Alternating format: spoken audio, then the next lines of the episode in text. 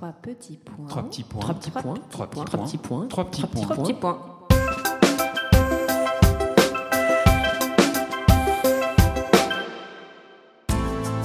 Trois petits points est un podcast littéraire animé par Alix Len et Julie Mamoumani. Nous sommes ravis de reprendre le micro pour cette nouvelle série de podcasts dédiée à Chateaubriand. Oui, François-René de Chateaubriand, l'intellectuel des Lumières, précurseur du mouvement romantique, fin politique, auteur du 19e siècle, notamment des Mémoires d'outre-tombe, du génie du christianisme, d'Atala. On sait moins que les femmes ont joué un rôle majeur dans la vie et l'œuvre de Chateaubriand. Il y a eu les amies fidèles comme la première féministe, Claire de Duras, ou Germaine de Staël, sa femme Céleste et ses innombrables maîtresses dont la plus connue, Juliette Récamier. Ce sont ces femmes que nous allons découvrir dans nos podcasts en recevant des auteurs contemporains sensibles à la plume de Chateaubriand. Cette série est réalisée en partenariat avec la maison de Chateaubriand, la Vallée aux Loups et le département des Hauts-de-Seine. Nous poursuivons notre découverte des femmes qui ont jalonné la vie de Chateaubriand avec Judith Ouzé. Bonjour. Bonjour. Bonjour Judith. Alors Judith, vous avez écrit Chateaubriand à Saint-Tropez aux éditions des Équateurs, un huis clos littéraire contemporain habité par la mémoire de François René. Vous êtes également historienne de l'art et spécialiste de Marcel Duchamp. Mais aujourd'hui, nous nous intéressons avec vous à la place des femmes dans la vie de Chateaubriand, au sein de son dernier ouvrage monument, Les Mémoires d'outre-tombe. Alors, Judith, quelle est la place réservée aux femmes dans les Mémoires d'outre-tombe? Eh bien, c'est un paradoxe puisque Chateaubriand, qui écrit ses mémoires et qui était un grand séducteur à partir du succès que lui a apporté la publication d'Atala et de René en 1802, qui lui a ouvert euh, l'accès à des femmes absolument extraordinaires de son temps, dans ses mémoires, il les évite. C'est-à-dire, c'est comme si les mémoires étaient le paravent de ses amours. Ça n'a rien à voir avec les mémoires de Casanova, alors que, à mon avis, il aurait eu de la matière pour euh, écrire la même chose. Donc, je pense que en amont de ça, pourquoi, en explication de ça, il faut revenir au projet des mémoires d'outre-tombe. C'est-à-dire que, comme il s'en explique à un de ses meilleurs amis, Joseph Joubert, ce ne sont point des conversations pénibles pour mes amis. Ça, c'est son projet en 1803. Et il ajoute, je n'entretiendrai pas non plus la postérité du détail de mes faiblesses. Donc, le projet des mémoires d'outre-tombe est vraiment aux antipodes des confessions d'un Jean-Jacques Rousseau ou de ce qu'on appellerait aujourd'hui l'autofiction. Il faut se souvenir qu'en fait, le rêve de Chateaubriand, c'était d'écrire son histoire de France. Et ces mémoires qu'il écrit donc à partir de 1811 jusqu'à la fin de sa vie, parce qu'avec bien sûr des interruptions, ces mémoires, c'est pour lui l'occasion en fait de raconter une partie de l'histoire de France, donc euh, de la Révolution jusqu'à la monarchie de Louis-Philippe, une partie donc à partir d'un personnage emblématique qui est lui-même. Parce qu'il a connu tous ces changements de régime, toutes ces évolutions de société, lui-même emploie le mot de changement sociétal, donc la fin de la monarchie absolutiste, la monarchie constitutionnelle, la République, le consulat, l'Empire et la restauration jusqu'à la monarchie bourgeoise de Louis-Philippe. Et puis l'autre chose, c'est que des mémoires, que ce soit ceux de Chateaubriand ou du général de Gaulle, sont toujours écrits avec du recul. Il y a toujours un décalage entre les faits qu'ils ont vécu les et faits ce qu'ils racontent. Quoi. Voilà. Et donc, bon, pour Chateaubriand, évidemment. Et ce décalage fait que quand il écrit 10 à 30 ans après les faits, il a peut-être moins envie de se pencher sur ces histoires d'amour. Donc c'est pas juste un souci de discrétion. C'est peut-être pas ce qu'il veut laisser aussi dans, dans, l'histoire de la littérature. hein. Et un souci de postérité, parce que il faut se rappeler que c'est l'auteur du génie du christianisme qui fait euh, l'apologie de la virginité et du mariage. Lui-même était marié. Or, il a passé sa vie à avoir des maîtresses mariées également et en avoir euh, plusieurs, enfin beaucoup même. Donc, mais en amour, il s'autorisait une liberté totale. Ce qui surprend le plus, euh, c'est que l'enchanteur n'y évoque pas certaines femmes qui ont joué un rôle pourtant capital dans sa vie, comme Nathalie Denoy, Hortense Allard ou encore Cordélia de Castellane. Comment vous l'expliquez? Alors Juliette n'est pas encore euh, dans le paysage affectif de Chateaubriand quand il tombe amoureux fou de Nathalie de Noailles en 1806. En revanche, elle est bien sa maîtresse lorsque Cordélia de Castellane lui jette son dévolu sur lui. Il est devenu ministre des Affaires étrangères, on est en 1823. Elle a 28 ans de moins que lui, elle est très belle, blonde, euh, avec des grands yeux bleus. Victor Hugo écrit d'elle, elle ne peut pas donner un sou à un pauvre sans tâcher de le rendre amoureux d'elle. Donc euh, Là, c'est pas un pauvre, c'est le ministre des Affaires étrangères. Elle est mariée, bien sûr, et elle a pour amant un autre homme de pouvoir qui est le comte Mollet, Mathieu Mollet, qui est l'ennemi de Chateaubriand chez les royalistes. C'est une liaison absolument torride. La correspondance de Chateaubriand euh, brûle de désir. Par exemple, avec le congrès de Vérone, il arrive à convaincre la Sainte Alliance, c'est-à-dire les différentes puissances euh, européennes, de remettre un Bourbon sur le trône d'Espagne. C'est le soir de la prise de Cadix qui doit décider de l'issue ou pas de ce grand projet qui est un peu son grand œuvre de diplomate. Et lui, il ne pense qu'à Cordélia et il lui écrit que m'importe le monde sans toi, tu es venu me ravir jusqu'au plaisir du succès de cette guerre que j'avais seul déterminée et dont la gloire me trouvait sensible. Donc il est fou d'elle, et pendant ce temps, Juliette est désespérée, elle souffre, sa correspondance euh, déborde de larmes, mais Chateaubriand continue d'écrire à Juliette, même lorsqu'il est en route vers Dieppe où il va retrouver Cordélia, on m'arracherait plutôt le cœur que le souvenir de vous avoir tant et si longtemps aimé.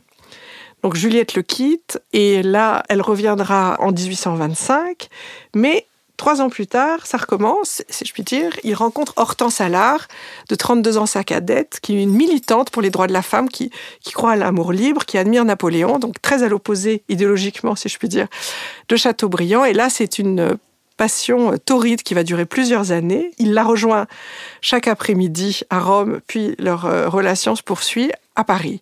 Et pourtant, Hortense Allard, effectivement, n'est citée que comme femme de lettres. Alors Cordélia n'est pas du tout citée, Hortense comme femme de lettres, et Nathalie de Noailles non plus, sauf dans un livre, on le verra plus tard, dans un passage supprimé.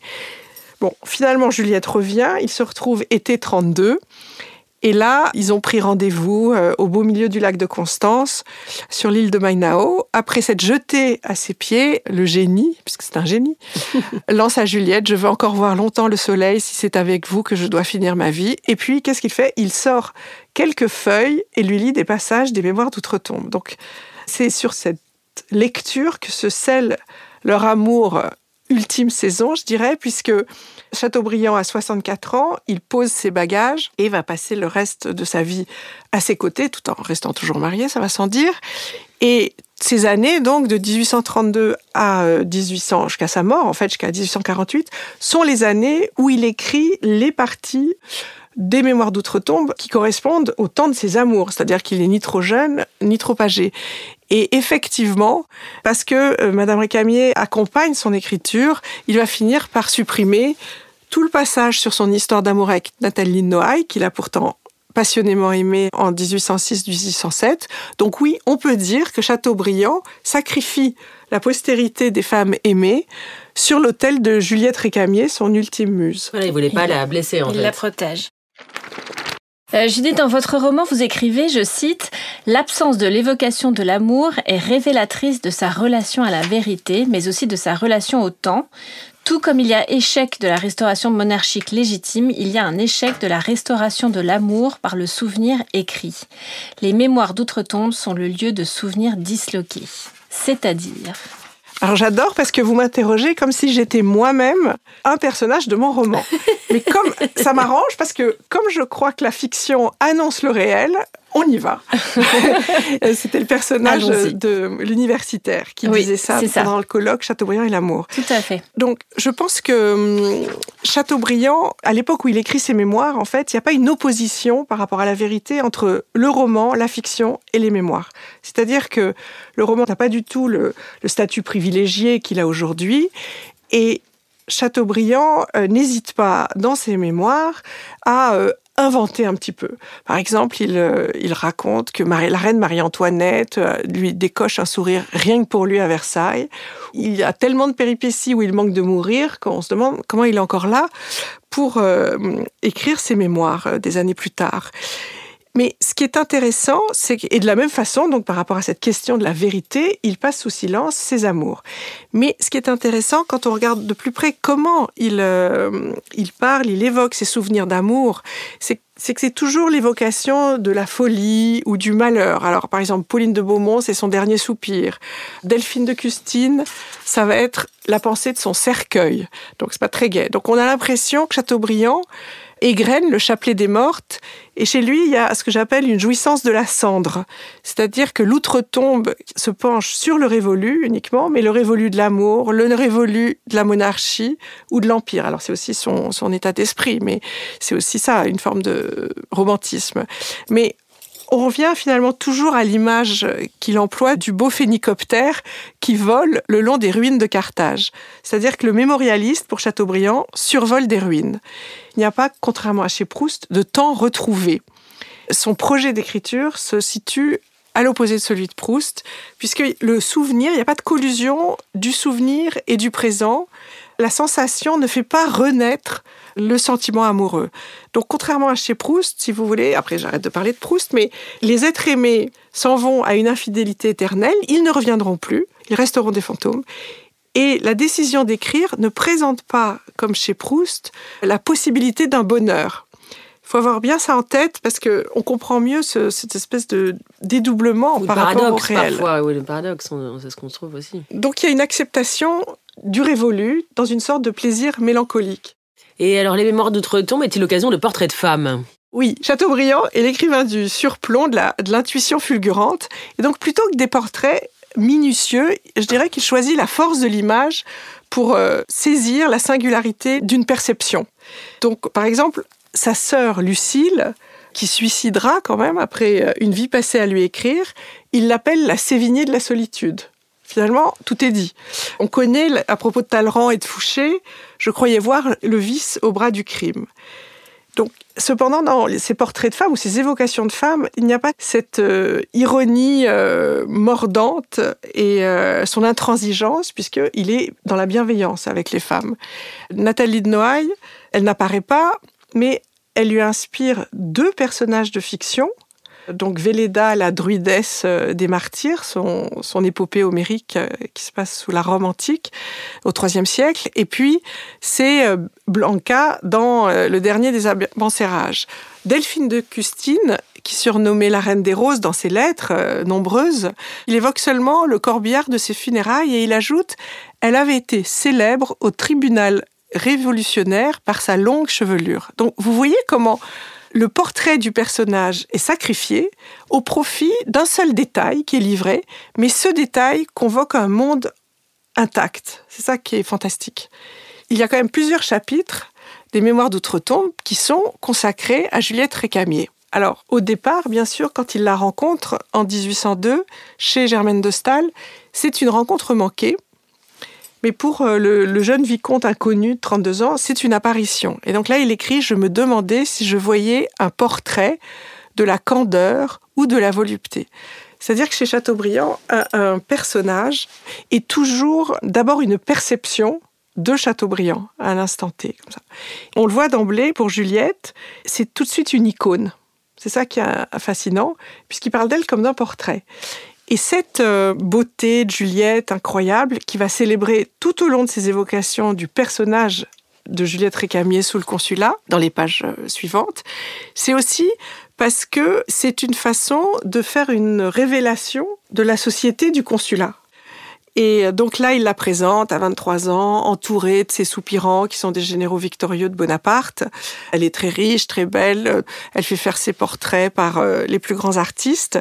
Et il faut garder quand même à l'esprit, outre le côté extrêmement euh, flatteur et magnifique de, son texte, il faut garder à l'esprit que Chateaubriand, là encore, essaye de faire œuvre d'historien et que Juliette Ricami, en fait, incarne, c'est un peu son pendant féminin, elle est euh, l'archétype d'une époque.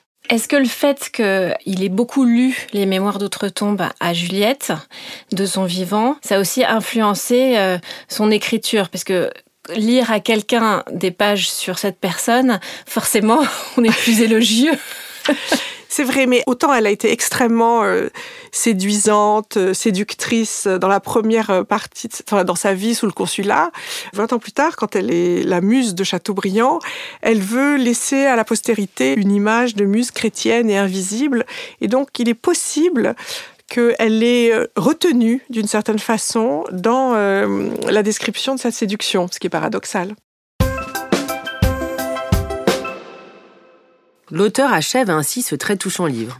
En approchant de ma fin, il me semble que tout ce que j'ai aimé, je l'ai aimé dans Madame Récamier, et qu'elle était la source cachée de mes affections. Je l'ai suivie, la voyageuse par le sentier qu'elle a foulé à peine. Je la devancerai bientôt dans une autre patrie, en se promenant au milieu de ses mémoires, dans les détours de la basilique que je me hâte d'achever. Elle pourra rencontrer la chapelle qu'ici je lui dédie. Il lui plaira peut-être de s'y reposer. J'y ai placé son image. Qu'est-ce que la correspondance de Chateaubriand à Madame Récamier laisse comprendre de sa personnalité? Les lettres étaient considérées comme des objets littéraires et ses correspondants les gardaient précieusement, celles de Chateaubriand. Et, mais pour la postérité, moi j'estime qu'elles sont l'épreuve de la vérité. Puisque dans un contexte, le contexte de l'époque où les publications étaient victimes de censure et donc d'autocensure, puisque ça va avec, et Napoléon avait restauré cette alliance du trône et de l'autel, et c'était une dictature, et, cette alliance a été poursuivie sous la Restauration, donc tout le monde faisait attention dans ses publications. En revanche, les courriers privés restaient assez libres. Donc ça permet de comprendre des choses la personnalité de Chateaubriand qui se dévoile. Moi, je trouve qu'il est très René, je dirais, très Werther dans sa correspondance. Le René qui habite un, monde vide dans un cœur plein et qui fera naître le romantisme, même si Chateaubriand est surtout influencé par euh, le rousseauisme.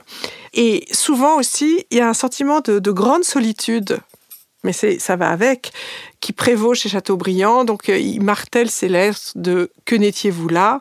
alors qu'il est ambassadeur très occupé. Et puis, il conserve toujours le discours euh, romantique de l'amour éperdu, euh, auquel on sacrifie tout, ce qui, je pense, euh, fait très plaisir à, son interlocutrice. Il se vit aussi un petit peu comme un, poète maudit alors qu'il ne l'est pas. Et il y a toujours une espèce de registre de la souffrance.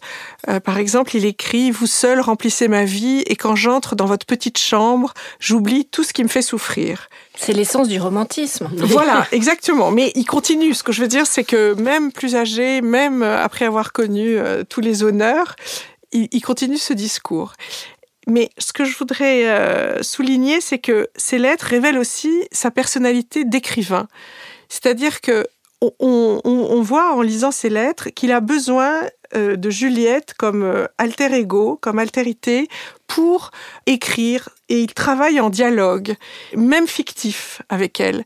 Euh, je trouve ça très très intéressant et il a besoin de Juliette comme une sorte, ce que Mauriac disait, la grande oreille de Dieu. Et puisque vous parliez d'alter ego, il y a aussi les amis de Chateaubriand à qui il rend hommage dans ses mémoires d'outre-tombe, à commencer par euh, Claire de Duras, d'abord la fameuse femme supérieure. Alors si Chateaubriand est un hédoniste euh, inconstant en amour, il faut vraiment souligner sa belle constance en amitié.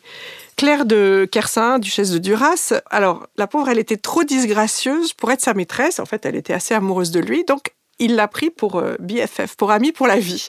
Et il rappelle bien volontiers qu'elle l'aide dans sa carrière, qu'elle lui fait obtenir son poste d'ambassadeur en Suède.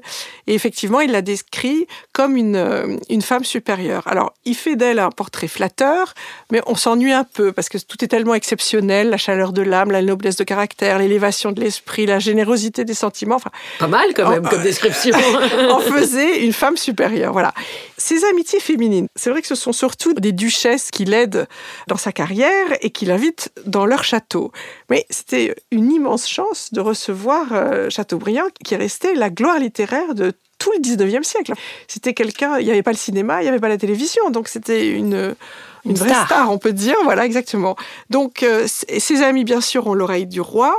Quand on lit sa correspondance, il n'arrête pas de leur demander de l'aide mais parce que le système méritocratique de feu Léna n'existe pas encore. Et puis, il accepte volontiers leur cadeau de toutes ces femmes duchesses, toutes ces femmes royalistes euh, proches du roi. Et Louis XVIII, puis Charles X. Et par exemple, je pense en particulier aux, jeunes arbres de la vallée aux loups qu'elle lui offre et qu'il plante. Il écrit cette jolie phrase, enfin magnifique plus que jolie. Ils sont encore si petits que je leur donne de l'ombre quand je me place entre eux et le soleil. Mais Chateaubriand est aussi très sentimental, parce que les femmes qu'il a aimées, quand c'est possible, euh, deviennent ses amies, c'est un peu sa deuxième famille. Donc je pense bien sûr à Delphine de Custine qui passait euh, son énervement d'avoir été trompée et quittée pour euh, Nathalie Noailles. Euh, je pense aussi à Charlotte Eves, la très jeune Anglaise dont il tombe amoureux, et réciproquement quand il est réfugié chez ses parents pendant la terreur. Et donc, euh, sa famille la famille de la jeune fille veut qu'il se marie avec elle mais il n'a pas dit qu'il était marié, donc quand il révèle ça, il s'enfuit tellement il a honte. Une des premières choses qu'il fait en arrivant à Londres comme ambassadeur de France en 1822, c'est de revoir Charlotte, devenue une femme tout à fait respectable et mariée. Donc je pense qu'il y a, c'est vraiment quelqu'un de sentimental, et c'est sympathique. Et de fidèle en amitié, et contrairement en amitié. à son, ses infidélités en amour. Oui, il y a une opposition. Et puis le dernier personnage euh, avec lequel on pourrait terminer, le dernier personnage féminin euh, mystérieux des Mémoires d'outre-tombe, euh, c'est bien sûr la sylphide. Alors qui est la sylphide Cette femme imaginaire de l'adolescent qui est omniprésente et surtout parfaite ou presque parfaite? Alors, je suis assez d'accord avec Jean d'Ormesson, qui pense que cette sylphide parfaite aurait été euh, Nathalie de Noailles, donc qu'il rencontre en, 1806 et qu'il a passionnément aimée. Alors, j'aime bien la, surnommer la sylphide des Lumières parce qu'effectivement, quand Chateaubriand, au fait de sa gloire, la rencontre, il a la surprise de tomber sur une femme qui possède toutes les qualités rêvées dans la vie réelle. Donc, c'est-à-dire que c'est, elle porte un très joli nom. Elle le reçoit chez elle au château de Méréville, qui est, euh, dont les jardins, pour ne citer que, euh, ont été dessinés par Hubert Robert. Et surtout, elle partage avec Chateaubriand le rêve humaniste des Lumières, c'est-à-dire qu'elle a participé à la préparation du voyage de la Pérouse. Elle, elle s'est très bien dessinée. Elle a suivi des cours de botanique. Et donc, cette femme qui a toutes les qualités, puisqu'en plus c'est une remarquable dessinatrice, en plus, elle est ravissante et très séduisante. Et elle lui lance un défi de le retrouver. Donc, il doit partir faire un voyage en Grèce et jusqu'à Jérusalem, un pèlerinage, parce qu'il prépare son livre, donc Les Martyrs. Et elle lui lance un défi, c'est de le retrouver au retour, après une grande traversée, à l'Alhambra de Grenade, pour euh, vivre euh, leur passion euh, en toute discrétion et en toute aventure surtout. Et je pense que l'aristocrate breton, qui soudain a ce défi face à lui de cet appel du large tout à fait chevaleresque, je pense que ça finit de le séduire complètement. Alors comment ça s'est terminé, on ne sait pas très bien, mais je pense qu'elle a, qu'il n'a pas eu le temps de se lasser d'elle, qu'elle l'a quittée, puisque c'était une séductrice euh, euh, presque névrotique. Et puis la fin, c'est-à-dire que la pauvre euh, tombe dans la folie à partir de 1817, mais la fin absolument tragique de cette femme sublime qui sombre dans la folie, je pense que ça, c'est le romantisme absolu. Oui, c'est tout le passé de la terreur qui remonte en elle et qui la rend folle. avant de se quitter, je vous propose peut-être de lire un passage concernant cette fameuse sylphide Très beau passage des Mémoires d'outre-tombe. Je me composais donc une femme de toutes les femmes que j'avais vues. Elle avait la taille, les cheveux et le sourire de l'étrangère qui m'avait pressé contre son sein.